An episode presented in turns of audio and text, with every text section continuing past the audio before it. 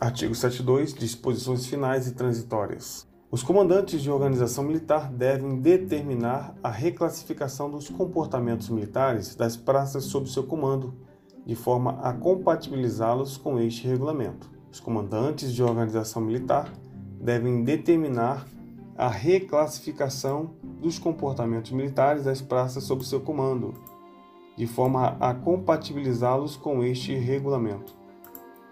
As reclassificações de comportamento devem ser publicadas em boletim e constar dos assentamentos dos militares. As reclassificações de comportamento devem ser publicadas em boletim e constar dos assentamentos dos militares. As reclassificações de comportamento, para todos os efeitos, vigorarão a partir da vigência deste regulamento.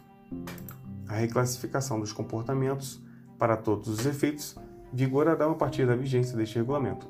Artigo 73. Os casos omissos do presente regulamento serão resolvidos pelo comandante da aeronáutica. Os casos omissos do presente regulamento serão resolvidos pelo comandante da aeronáutica. Fim.